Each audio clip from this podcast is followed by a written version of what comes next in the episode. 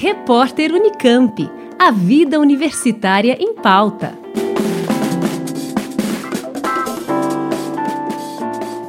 Cerca de um ano e meio depois do início da pandemia do Covid-19 no Brasil, adaptações ainda são necessárias. Ao longo dos meses, o modelo de home office foi adotado, a princípio, como uma solução passageira.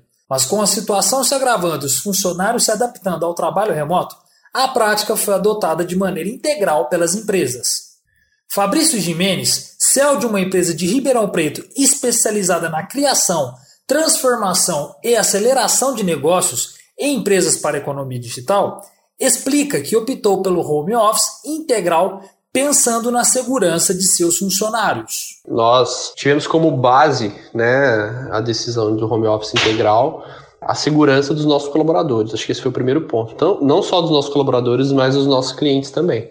Né? As pessoas com as quais nós interagimos todos os dias.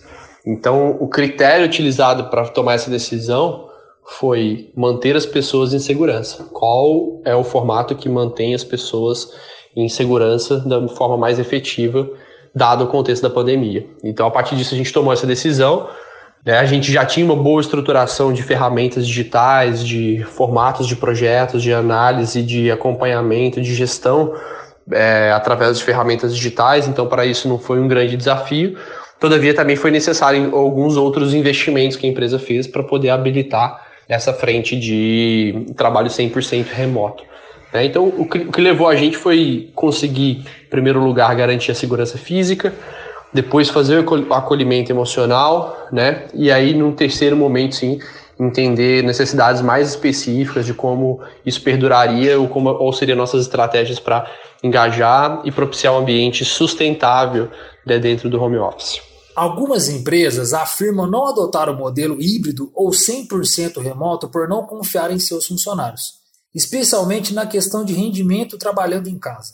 Segundo Jimenez, a preocupação de sua empresa foi ao contrário. Então, para a gente foi um processo muito tranquilo de desenvolvimento, de acompanhamento da jornada de trabalho, porque a gente está muito mais pautado no impacto gerado do que necessariamente é, ali na, nas horas trabalhadas. Então, porventura, um, um, colaborador que não estiver respondendo né, com aquilo que é esperado, isso rapidamente é identificado pelo próprio time e é tratado pela organização com os subsistemas que ela tem. Então, com RH, com o desenvolvimento de pessoas, com, né, com a parte de projetos mesmo, e a gente procura mitigar isso. Uma vez que isso não tem uma resposta, a gente investiga de forma mais específica, traçando um plano aí de retomada para essa, essas pessoas.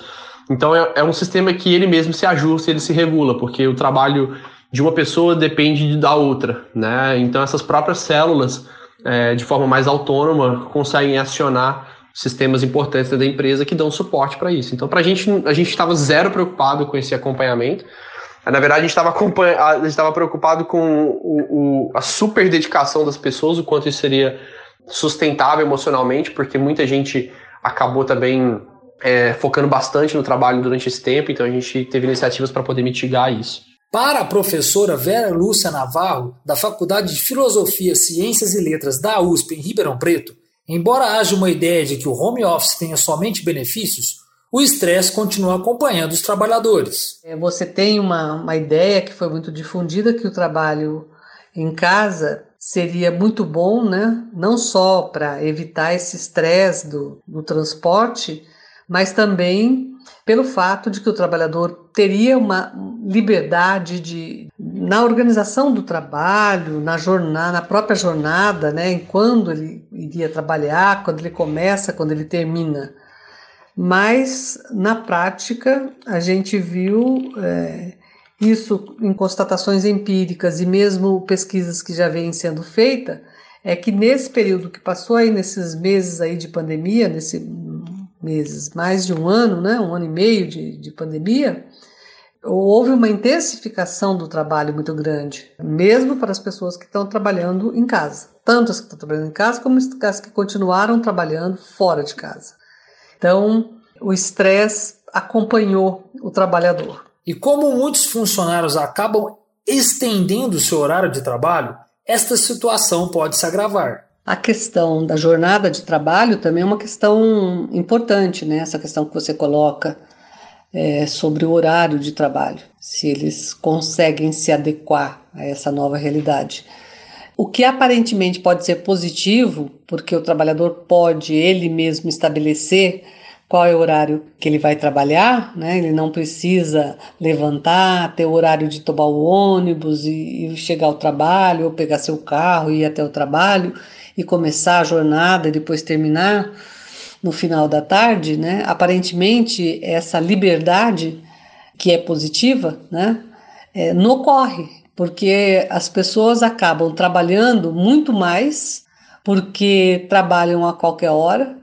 A gente sabe que nesse, nesse período ah, o sono das pessoas está muito afetado, as pessoas estão dormindo menos porque estão trabalhando também no período noturno, não tem sábado, não tem feriado, não tem domingo.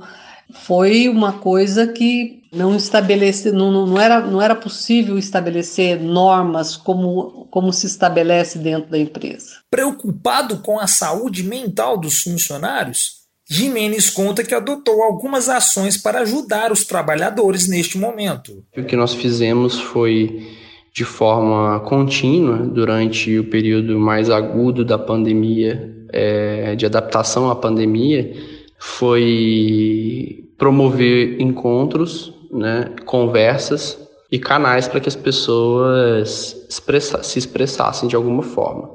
E o que a gente fez a partir disso foi entender o próprio nível de entrega que acontecia nos projetos, que aquilo estava acima do que estava sendo projetado. Então, o que a gente fez foi, foi construir vias alternativas.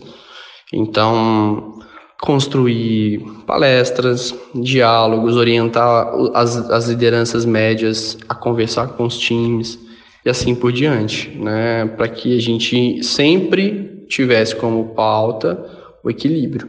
Então, essa é a forma. A gente não consegue controlar tudo que a pessoa né? A gente não consegue controlar nada que a pessoa vai fazer. Né? Mas a gente, o que a gente pode fazer é construir a via de diálogo, e foi o que a gente fez, foi nessa linha. Então, disso surgiram pequenos eventos, surgiram palestras, surgiu a aula de yoga remota e assim por diante. Nós ouvimos Vera Lúcia Navarro e Fabrício Jimenez, que falaram sobre a adoção do home office integral por parte das empresas. Rubens Avelar, da Rádio USP. Repórter Unicamp. A vida universitária em pauta.